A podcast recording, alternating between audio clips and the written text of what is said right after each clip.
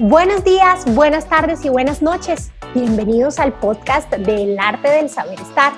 Un podcast donde contamos sus historias, sus historias sin etiqueta. Lo que hacemos aquí es leer sus historias, estas situaciones que a veces nos pasan que no tenemos ni idea cómo actuar frente a ellas y las descomponemos. Más vamos a aprender de esas historias que nos pasan a todos qué hacer en esas situaciones, cómo manejarlas, qué puedo decir mejor, cómo puedo enfrentarme frente a esos temores, miedos, cosas que no sabemos. Vamos a aprender desde la etiqueta, desde el protocolo, desde el saber estar, a comportarnos correctamente según la situación o según el caso. Así que bienvenidos a un nuevo capítulo. Yo soy María Paula Camacho y hoy hablaremos sobre los niños en los eventos. Va a ser un capítulo un poco controversial, lo sé, va a generar muchas opiniones y eso me encanta, porque la idea es que debatamos, la idea es entender un poco todos los puntos de vista que tenemos cuando hablamos sobre los niños y la forma de crianza. Ojo, aquí no voy a hablar sobre nada de cómo se deben regañar y cómo criar a los niños y todo esto, no lo sé, yo personalmente no soy mamá, entonces no sé, no sé exactamente cómo funciona el tema, pero voy a hablar desde mi expertise voy a hablar desde la etiqueta y desde el saber estar, a cómo darle manejo a estos temas, cómo manejar estas situaciones donde a veces quedamos como, oh, oh, oh". hoy vamos a ver esa información de valor. Así que comencemos. Y la protagonista de esta historia se llama Sofía. Recuerden que todos los nombres, fechas y lugares han sido modificados por discreción para respetar su anonimato. Cualquier historia que tengan interesante, chistosa, miedosa, no olviden por favor enviarla a mi correo mariapaula.lacamacho.com. Así que vamos a iniciar, me transformo en Sofía e iniciamos. Hola, yo soy Sofía y esta es mi historia. Quisiera comenzar contándoles que yo odiaba a los niños. Fui de las últimas de mis amigas en casarme, así que poco a poco todos comenzaron a hacer su vida, tener sus hijos y yo me convertí en la Grinch de los niños. No sé si eran celos o simplemente no los toleraba, pero confieso que dejé de invitar a muchas de mis amigas a mi casa porque sabía que vendrían con sus hijos. Me casé y poco a poco simplemente comencé a alejar. Me molestaba el ruido, el desorden, me daba ira que los papás no controlaran a sus hijos, no soportaba la idea. Así que comencé a salir más con mis amigas solteras, parejas sin hijos, un ambiente más tranquilo y afín a lo que yo quería en ese momento. Cuando, ¡ta! quedé embarazada. Así sin planearlo quedé embarazada. Y no de uno, María Paula, sino de dos. Tenía gemelos. Mi esposo estaba feliz, yo al principio en shock hasta que decidí abrazar la idea de ser mamá. Eso sí, prometí que jamás sería de las mamás que dejan que sus hijos hagan lo que quieran, que siempre serían muy bien educados, etcétera, etcétera, etcétera. Hoy, ocho años después, puedo decir que amo con todo mi corazón a mis hijos y que no, tampoco pude tenerlos 100% bajo control. Pero bueno, volvamos a la historia. Una vez nacieron mis chiquitos, me convertí en una de esas mamás que todos odiamos. Defendía a mis hijos a capa y espada, aún sabiendo lo mal que se portaban llegaban a un restaurante, comenzaban a correr por todas partes y yo solo pensaba, están felices, dejemos. En una oportunidad nos invitaron a un matrimonio a mi esposo y a mí. Yo me indigné mucho con mi amiga por no invitar a mis hijos, así que decidí que igual los llevaría. Al fin y al cabo eran pequeños y necesitaban a su mamá. Eso fue lo que yo pensé. Ya sé, estuvo mal, hoy lo sé. El caso es que llegamos a la fiesta y por supuesto no había niños, en la mesa no había dónde sentar a mis hijos. Nos tuvimos que quedar parados mientras organizaban toda la mesa para poder sentarnos y nunca olvidaría a mi esposo porque lo único que hizo fue que se volteó y me dijo, en la vida volvemos a hacer esto. Dios, por supuesto que yo pensaba igual. Estuve toda la fiesta sintiéndome mal por el complique que supuso mi terquedad día a día trabajo por hacer las cosas mejor, al menos no ser la mamá que los demás odian por sus chiquitos. Pero lo que puedo decir en mi defensa es que nadie nos enseña a ser papás. Este es uno de los trabajos más desafiantes y lindos que me ha dado la vida. Sofía, muchísimas gracias por tu historia, por compartir desde tu corazón cuál ha sido tu experiencia.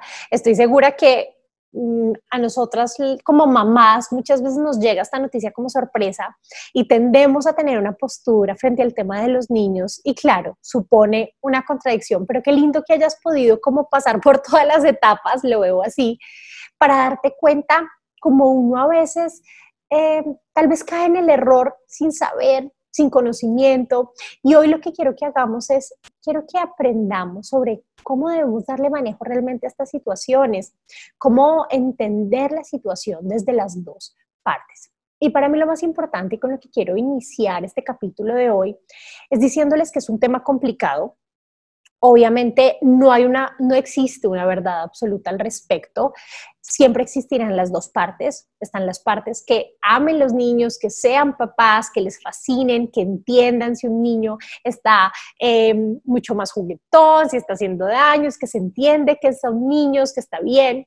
Está clara esa postura, pero también está la postura de quienes tal vez decidieron no ser padres o no les gustan los niños o simplemente eh, no se sienten cómodos frente a esta situación y les molesta el ruido, les molesta que hayan padres tan permisivos, les molesta que hayan niños corriendo, jugando, siendo felices y también debemos aprender a respetarlo. Y quiero comenzar hablándoles de esto porque siento que uno muchas veces desde su perspectiva tiende a tomárselo personal. De hecho, ayer que hice la dinámica en la etiqueta sobre ¿Qué opinan ustedes sobre los niños en eventos públicos o en eventos privados? Pero ¿qué opinan sobre su comportamiento? ¿Qué, es lo primero que se les viene a la mente? Hubo muchas mamás y papás que me escribieron indignados frente a muchas respuestas. Me parece el colmo, se nota que nunca han sido papás. Por supuesto, no han sido papás y entonces no entienden qué hay detrás de ese amor que uno siente por un hijo, no se entiende todo lo que uno tiene que luchar, que uno como papá, por supuesto, que también se sentirá mal cuando sus hijos no actúan de la forma correcta o hacen algún daño en algún lugar público. Por supuesto que los papás también se sienten mal frente a esta situación, pero lo que quiero invitarlos es a que entendamos que cada quien ve la vida desde su óptica, desde su ojo.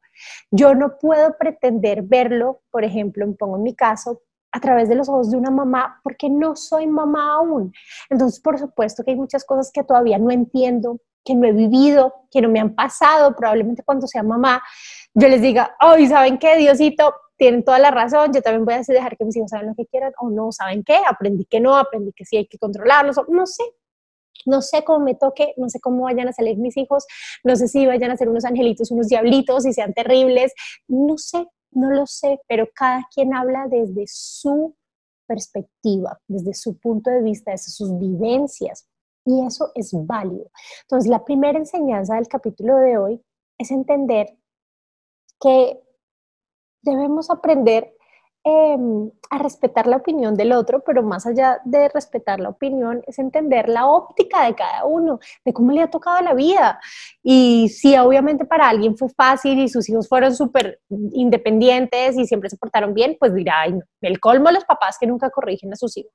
Pero probablemente al que tiene los hijos, que así los eduquen y sean pues súper juiciosos con la educada de los hijos, el niño es difícil, porque tal vez es más inteligente, va más adelante, porque es más independiente, porque es más curioso y daña las cosas, porque es terrible. Y puede pasar estas cosas también. Y a veces tendemos a culpar a los papás por cosas de los niños, cuando no.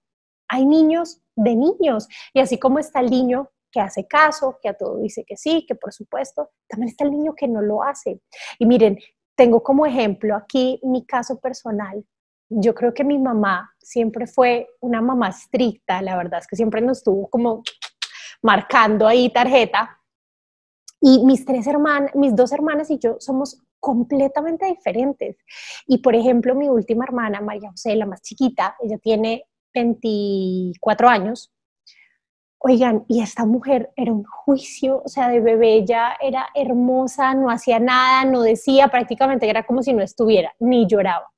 Y a mí, cuando yo era chiquita, a mi mamá dejaban de invitarla a lugares para que yo no fuera, de verdad, y me decían terremoto. Y hay personas con las que yo me encuentro ya de grande, y mi mamá, ay, ella es María Paula, ¿no te acuerdas? No, tú eres terremoto, no lo puedo creer, ¿cómo así? ¿Tú qué haces? ¿A qué te dedicas? Oigan, y la gente me tildaba de que yo era terremotín. ¿Por qué? Porque llegaba a todos los lugares, todo lo quería tocar, lo dañaba, me dejaban sola un segundo y yo ya me estaba poniendo todo lo que encontraba, me encontraba una crema, me la ponía toda encima, yo era terrible, de verdad que me cuentan las historias de cuando yo era chiquita y digo, Dios, y mi mamá se tenía que turnar con mi niñera porque no me podían dejar sola. Entonces mi mamá entraba al baño y la niñera estaba conmigo, o la niñera iba a entrar al baño, o algo tenían que hacer porque yo no me podía quedar sola. Ese nivel de terribles, era el mío. Entonces, fíjense cómo ni siquiera tiene que ver con la crianza, crianza. Y sí, probablemente yo era la primera, mi mamá estaba aprendiendo la cosa, la primiparada, pero igual, la del medio también, juiciosa, llorona, Juanita llorona, era llorona, pero juiciosa, hacía las cosas cuando era. Y yo veo los videos de cuando éramos chiquitas y me muero de la risa de ver la personalidad de cada una de nosotras que sigue súper arraigada a lo que somos hoy en día. Así que sí, no todo es culpa de los papás siempre, que veo que hay como un juicio de valor de, es que los papás no corrigen a los hijos. Sí, de acuerdo, hay papás que tal vez son más permisivos y no lo hacen, eso es otra cosa, pero hay niños de niños y hay niños que tal vez uno sabe, no, a él lo puedo llevar y no pasa nada porque sé que va a ser juicioso y hay otros que digo, mm", y ahí es donde entra un poco el criterio que uno debe tener también al querer llevar a sus hijos a algún lugar. Sobre todo hablo puntualmente del tema de las invitaciones. Cuando yo tengo una invitación a la casa de mis amigos, a almorzar, a un matrimonio, a una fiesta, de verdad tengo que aprender a sopesar también este tipo de cosas si me están invitando a comer a la casa de mi amiga de noche, me dijo, sí, si quieres traer tu chiquitín, tráelo. Pero yo sé que mi hijo a esa hora se pone difícil, que es el, momento del sueño y tal vez él, le gusta estar en su cama, que no va a disfrutar él, pero tampoco voy a disfrutar yo, que en realidad, ¿para qué lo llevo? Pues, ¿para qué lo llevo? Siento que uno tiene que también tener un poco más de sensibilidad para saber determinar cuáles situaciones sí y cuáles situaciones mejor no. Una vez es como padre, eh, me imagino que se nublará un poco y no, quiero estar siempre con él y nos invitaron y pues si voy yo, voy, va él, pero también siento que es un poco de ponerse el zapato de todas las personas que van a ir, ¿no? ¿Quiénes son los asistentes? Y si mi hijo también la va a pasar bien, porque si vamos a estar en una casa con ocho adultos y un niño, pues pongámonos también en la posición del niño, ¿no? Qué pereza me aburro, voy a comenzar a hacer desastres, a saltar en la cama, a abrir todo, a romper, porque necesito atención. Los niños generalmente cuando están más eh, con otras personas, cuando están en público, cuando conocen a alguien, quieren lucirse, quieren mostrarse, quieren llamar la atención, quieren que vean lo que saben hacer. Y es natural, es de niños, los niños son así y debemos aprender a entenderlo. Eso no va a cambiar, no voy a hacer que un niño esté siete horas así sentado, no pasa, de verdad que no pasa y también es natural. Y siento que para las personas que se tienden a estresar tanto con los niños, y ay, no es que habló, es que se movió, es que, oye, tú también fuiste niño y también fuiste cansón, también fuiste insoportable y probablemente también dañaste cosas y también gritabas. Y qué rico que haya una persona que sea tolerante y diga, ay, qué delicia, hazlo y no alguien que esté, ay, ya habló el niño, ay, ya gritó, ay, ya, porque sé que hay personas también así que se molestan si un niño habla, si un niño pregunta, si un niño dice, todos hemos sido niños. ¿Qué pasa con la empatía? ¿Qué pasa de verdad con entender a la otra persona? He visto inclusive como en eventos, hay niños que preguntan algo y hay, siempre hay un adulto Dios que, ah, esta no es conversación de niños. Sí, tal vez no es conversación de niños, tal vez ese niño no tendría por qué eh, opinar dentro de esa conversación, pero al final no eres tú quien se lo debe decir, ni esa debe ser la forma, siempre desde el amor, recordemos. Entonces, ¿qué debo hacer si soy invitado? Me invitaron a un evento y me invitaron con mis hijos o me invitaron sin mis hijos. Primero vamos a ver, ¿qué hacer si me invitaron sin mis hijos? Hay muchas personas que se sienten eh, personalmente agredidas si no invitan a sus hijos a una invitación, valga la redundancia. Y quiero decirles que no estoy en ningún deber de exigir que inviten a mis hijos a nada. Si no los invitaron fue por algo, porque tal vez estaba corto el presupuesto, porque tenían que ser pocas personas, porque tal vez no va a haber nada para niños y simplemente quieren compartir con los adultos y ya está. Y eso también es válido. Eso que hizo Sofía, que después se dio cuenta de su error, fue totalmente incorrecto. Si no invitaron a tus hijos, no los invitaron. Punto. Tú decides si ir o no. Pero no puedes llegar con dos personas adicionales, así sean chiquitos, porque eso supone un problema. Tengo que reorganizar, tengo que buscar qué les voy a dar de comer. O sea, se comienza a convertir todo en un problema creyendo yo que, ay, pues son mis hijos y tienen que ir conmigo. Hay eventos que son para niños y hay eventos que no son para niños. Ya más adelante hablaremos de esto, pero puntualmente un matrimonio no es un evento para niños. De verdad que no lo es, a menos que haya sido pensado para que así sea y para que vayan muchos niños y hayan actividades para ellos. Pero si no, no es un espacio para ellos. Como invitado, cuando estemos en casa ajena, también debo entender que no es mi casa. Y aunque es mi hijo y aunque debe seguir mis reglas, yo a su vez debo seguir las reglas de la casa a la que me invitaron. Y si estoy en esta casa y aquí no se puede saltar en las camas, no se puede abrir la nevera, no se puede em, jugar con agua en los sofás, me estoy inventando cualquier cosa, no se puede. Y yo no soy quien para pasar por encima de eso. Hay muchas mamás también que, ay, déjalos, no, no te preocupes. Inclusive que ven al niño corriendo por ahí, por toda la casa, saltando en la cama, abriendo todo y no hacen nada. Ahí quiero decirles que sí hay una negligencia por parte de los papás porque tengo que controlar a mis hijos en una casa ajena. Si tú en tu casa quieres que corran, que los dejas que abran todo, que jueguen con agua, maravilloso. Pero así como cuando vamos a una casa nosotros nos comportamos bien, también tenemos que hacer que toda nuestra tropa se comporte bien. Y eso implica no hacer daños. Por supuesto que un niño es niño, por supuesto que un niño es inquieto, por supuesto que uno como anfitrión intentará dar las mejores herramientas para que el niño tenga que hacer pero yo como papá tengo que tener la capacidad de controlar esa situación. Y yo les propongo que lo que pueden hacer en ese caso es llevar juegos, si les tienen tablet a sus hijos, entonces llevarle la tablet para que vea algo, o si quieren llevarle la plastilina, lo que quieran llevarle, pero llévenle algo para que se distraiga, porque así como estamos viendo que un niño es un niño, pues por supuesto que un niño no se va a aguantar escuchando el chisme de la mamá y las amigas ocho horas, tres horas, cuatro horas, dos horas, una hora. No se les va a aguantar. Va a llegar un punto en el que hoy ya me estresé y comienzo a buscar llamar la atención o a ver qué más me invento por ahí. Entonces, para solucionar eso, debo tener yo las medidas. Y asimismo, debo llevar todo lo que necesite mi hijo. Si va a tomar leche, si necesita pañales, si le quiero dar algo de comer, debo ser yo quien lo propicie, mamá, debo llevar preparada o papá. Llego al lugar preparado, pero no simplemente, ay, oye, ¿qué tienes por ahí para darle a mi bebé? Es que tiene hambre. A ver, ¿ustedes harían eso en una casa ajena? Y lo digo, que no sea alguien de confianza, sino en la casa de un amigo, ustedes llegarían, oye, ¿qué tienes por ahí de comer? Que es que me muero de hambre. Hay casas en las que probablemente sí, la casa de mi mamá, pero hay casas en las que yo no llegaría a decir eso, ¿verdad? Espero a que me ofrezcan y así mismo pasa. Entonces, ¿qué debo hacer en ese caso? Debo esperar a que me ofrezcan algo. Si no, simplemente, oye, discúlpame, ¿será que puedo calentar la sopita del bebé para dársela? Pero yo traje mis cosas, traje todo lo que necesitan mis hijos para subsistir a la reunión. No estoy buscando como loca qué hacer o qué no hacer. Y por supuesto que como mamá de mis chiquitines, de mi tropa, también tengo que hacerme cargo y responsable de todo lo que ellos hagan.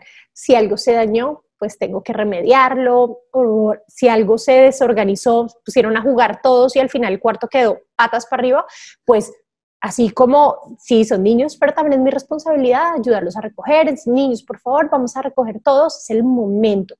Yo como anfitrión también puedo propiciar ese tipo de cosas.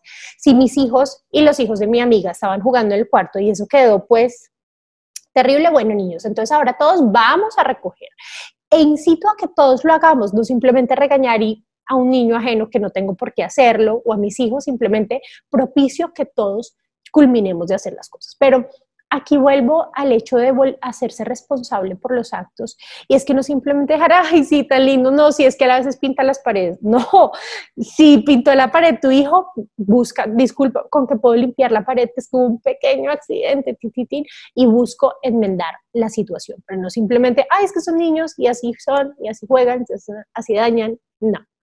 Cuidado con esto. Siento que nos falta mucha delicadeza cuando somos invitados. Siento que esa es la palabra, delicadeza. Nos falta ser más delicados, nos falta pensar más en la otra persona, en que después que yo me vaya va a tener esa casa al revés, porque es que mi hijo quería cortar así papeles y yo no pensé no los recogí. Delicadeza en casa.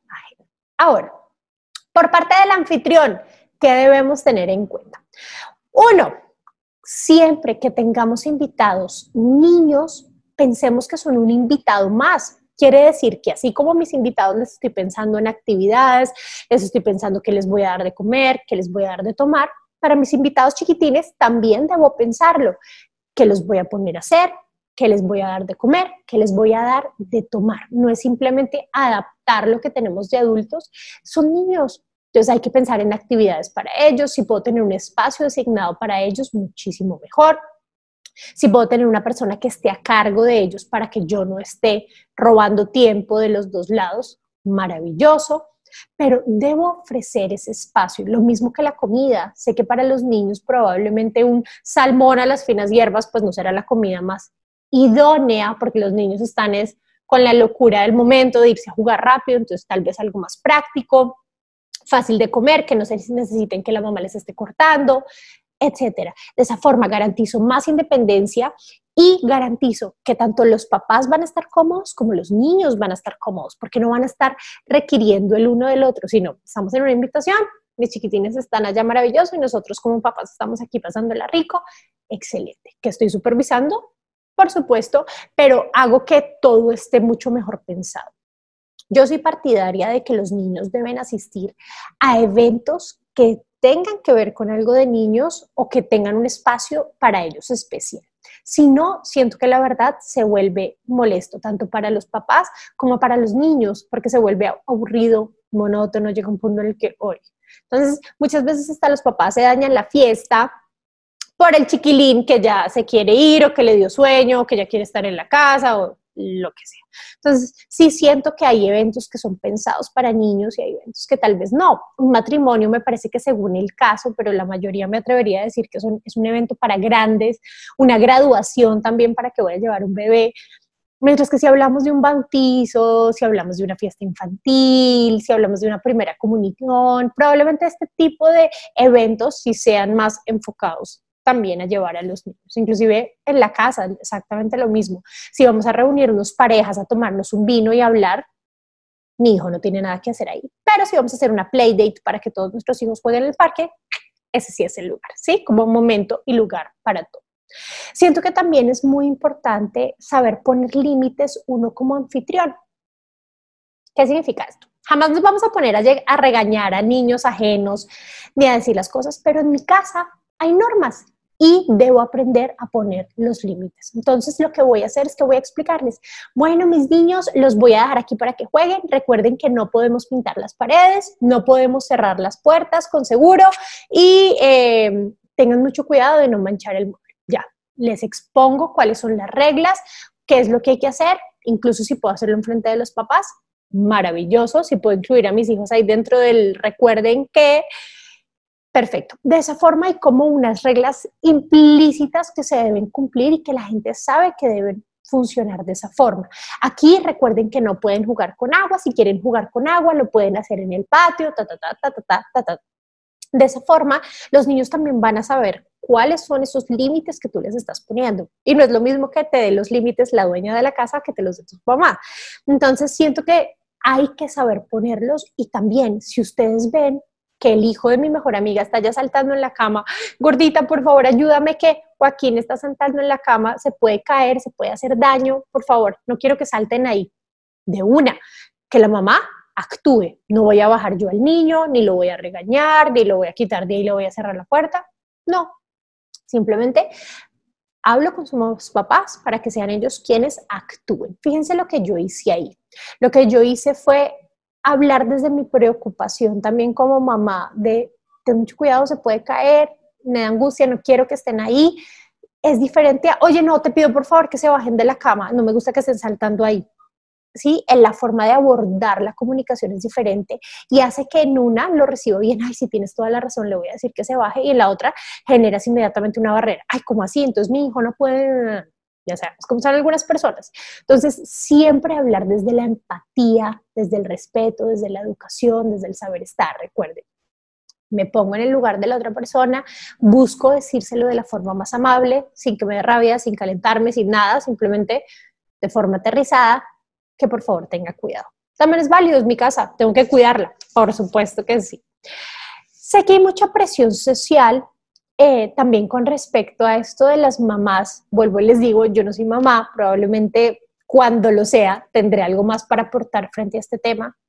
Pero yo siento que hay una presión social gigante sobre quién es la mejor mamá y quién manejó mejor a su hijo y quién supo qué decir para que su hijo lo hiciera bien y quién no. inclusive hay personas que se dedican a enseñar a cómo regañar a tu hijo, cómo manejar un berrinche, esta pataleta, cómo hacerla, cómo no. O sea, ha llegado a tal punto la situación que inclusive hay personas que se dedican a enseñar esto. Y siento que esto supone una presión social gigante porque claro, está como esta cosa de tengo que ser una buena mamá o tengo que ser un buen papá.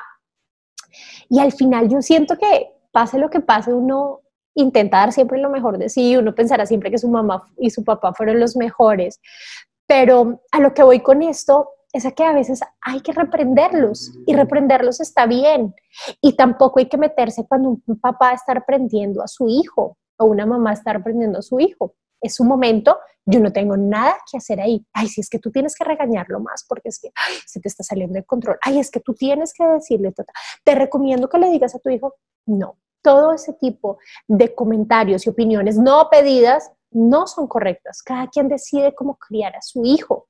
Y si veo que una mamá o un papá está reprendiendo a su hijo en ese momento, que lo reprenda, que lo regañe. No debo juzgar, uy, pero le pegaste muy duro, uy, pero tú le pegas a tu hijo. Ey, no somos sus papás, a menos que estemos viendo una súper injusticia, pues gravísima, en esos casos obviamente vamos a entrar a meternos, pero de resto, no, cada quien decide cómo criar a su hijo.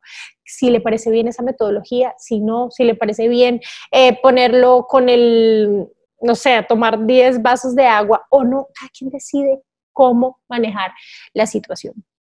Pero asimismo, papás no se sientan cohibidos de regañar a su hijo cuando está haciendo algo mal. Si están en cine y su hijo está corriendo como un loco por toda la sala. A ver, pongámosle un poco de lógica. ¿La situación está bien o está mal? Está mal, ¿verdad?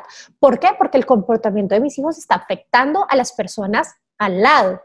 Esto quiere decir que tengo que pararlo de alguna forma. No me puedo hacer el loco, no sería lo correcto, porque entonces no estoy siendo respetuoso y empático con las personas que sí quieren disfrutar una película, que también entraron, que también pagaron por ver la misma función. Tengo dos opciones. Me paro, me voy con mis hijos, o simplemente les digo, les pido el favor que se queden aquí sentados, vamos a ver la película, ¿pueden hacer esto? Sí, no, ta, ta, ta, perfecto. Se me quedo, me quedo portándose bien o me voy porque no quiero comportarse.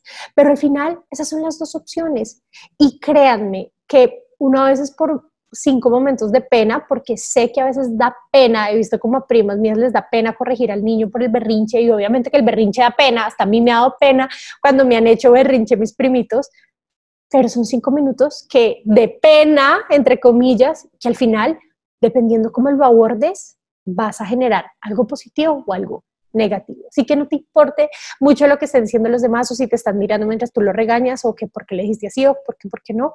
Tú haz lo mejor que puedas, regáñalo como creas que tienes que hacerlo, repréndelo como creas, creas que sea la mejor forma en el momento justo. No después, no antes, en el momento. Porque ahí entra también un tema de etiqueta eh, del cual hemos hablado a veces y es que uno debe eh, regañar o indicar o enseñar las cosas con amor, ¿no? Esto ya es premisa básica del saber estar. Pero ¿qué pasa cuando pasa una situación realmente difícil y necesito que mi hijo aprenda en ese momento? Y puede que estemos en una invitación y uno como que decide hacerse loco. Para el niño al final es una situación que se dejó pasar. Entonces siento que sí hay que darle manejo en el momento uno como invitado también debe entender cuando los papás están regañando a su hijo, hacerse loco, jajaja, pero es algo que se debe hacer. No se sientan mal por esa situación que al final termina siendo lo más natural del mundo. Lo que sí es cierto es que hay formas de hacerlo, ¿no? Yo me acuerdo también que grande mi mamá me regañaba en público y yo me moría por dentro de la rabia de por qué me estás haciendo esto en público. Siento que también ya había pasado la época de estarme regañando de no has saludado, es que tú eres muy grosera, es que ya pasó. También ahí sí, ahí está, esto se cumple como hasta cierto punto de la vida, ¿no? Ya después llega un momento en el que déjalo ir. No se trata solo de educación, los niños son lúcidos, son impredecibles y aquí entra otra cosa muy importante y es que sí, los niños son impredecibles, lo que les decía en un inicio es tan cierto, puede que yo haga que mi hijo se comporte súper bien, que coma perfecto, pero hay un niño enfrente y él quiere lucirse, quiere hacerse el chistoso y va a empezar a tirar papas, va a ser así, jajaja, portarse como el que no sabe. Es un comportamiento natural de los niños y debemos entenderlo. Entonces, fíjense que muchas veces uno como no papá cree que, ay, no, es que sus papás no enseñan a nada a sus hijos, al final no sabes cómo se van a portar y si te van a hacer quedar bien o te van a hacer quedar mal, no lo sabes y eso lo entiendo. Yo que no soy papá, me imagino que cuando sea mamá lo entenderé más, pero, pero por ahora puedo decirles a los que no son papás que se relajen un poquito, que de verdad nos falta tanta empatía para entender y cada vez hay más lugares inclusive que son no niños, hoteles adults only, lugares, restaurantes que son solo para adultos. Y yo siento que eso está bien. Hay muchas mujeres que se molestan porque dicen que eso como así, que eso es segregar a los niños, pero no, está bien.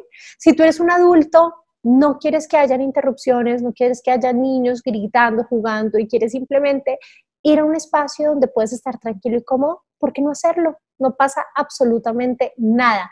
Recuerden, no se tomen las cosas personales. Y así como hay fiestas o lugares exclusivos para niños y qué delicia y todo es jugar y marranería y delicias, pues asimismo también está bien que haya lugares especiales para adultos. De esa forma no incomodamos a nadie. No veo cuál es el problema. Siento que lo, lo más importante es entender al final qué tratamiento le voy a dar a las situaciones, qué manejo le voy a dar ¿Cómo voy a hacer que mis hijos entiendan esta situación? ¿Qué ejemplo les estoy dando? Porque yo creo que esa es una de las cosas más importantes que a veces olvidamos, que la mejor forma de enseñar es por medio del ejemplo. Cuando vamos a un evento y vemos que nuestros papás son amables, saludan a todo el mundo, se sientan a la mesa correctamente, probablemente yo vaya a copiar lo mismo. Es lo más probable que lo vaya a hacer porque es con lo que crecí, es con lo que crecí creyendo que era lo normal. E inclusive hay muchas cosas que a veces uno entre familias dice, ay, tú haces esto, qué curioso, la mía no es así. ¿Por qué? Porque uno crece con ese ejemplo. Entonces, qué lindo que a uno desde pequeño los papás le inculquen toda esa educación, no solamente con normas y reglas y siéntese bien, párese bien, está jorobada, no, si no se coge el interior. Más allá de eso, entendiendo cosas de fondo, cosas de fondo de ser una buena persona, de respetar cuando hay alguien al lado, de no estar gritando si hay alguien que podemos estar interrumpiendo, de si estoy en un lugar cerrado no puedo estar gritando ni haciendo desorden, que si voy a alguna invitación no es mi casa y eso debo entenderlo, entonces no puedo coger cosas que no son mías, tengo que cuidar eh, un poco más cualquier cosa que esté alrededor mío, etcétera. Fíjense que a veces son cosas de tanta lógica que hasta los adultos hacen mal y le exigimos a los niños. ¿Cuántos adultos no hay que llegan a abrir la nevera ajena o a pedir cosas que tal vez no están o llegan con invitados de más? Y uno ve a los niños y dice, pues claro, pues con razón, ¿no? Con razón. Entonces, quisiera terminar este capítulo de hoy diciéndoles que somos el mejor reflejo para nuestros niños, de verdad. Cuando uno muestra las cosas de forma auténtica, de forma de corazón, cuando uno detrás de todo encuentra una enseñanza, una forma linda de que ellos vayan aprendiendo, de que vayan viendo las cosas, así mismo lo van a recibir, estoy segura de ello. Es probable que en unos años este podcast tenga una parte 2, ya cuando sea mamá y les diga, ay, ¿saben qué?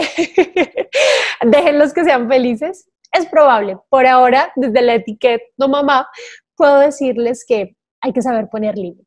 Hay que saber poner límites, hay que entender que hay momento y lugar para todo. Hay que entender que sí, los niños son niños, pero estamos en ese proceso de crianza y esa no puede desaparecer de un momento a otro. Así que hay que aprender, hay que reprender cuando sea el momento justo y listo. Espero que este haya sido un capítulo lleno de aprendizaje para ustedes. No olviden que si tienen alguna peli, disque película, que si tienen alguna historia interesante por contar, me la pueden enviar a mi correo mariapaula.lacamacho.com. Espero todos sus comentarios. Espero que les haya gustado este capítulo de hoy, eh, que no vaya a generar mucha mm, polémica por mis comentarios. Intenté hacerlo más neutral posible frente a mis opiniones y más explicarles desde el saber estar. Les mando un abrazo gigante y nos vemos el próximo martes. No olviden suscribirse a mi canal de YouTube donde tengo todos los capítulos con mi carita. Un abrazo para todos y feliz semana. Chao, chao.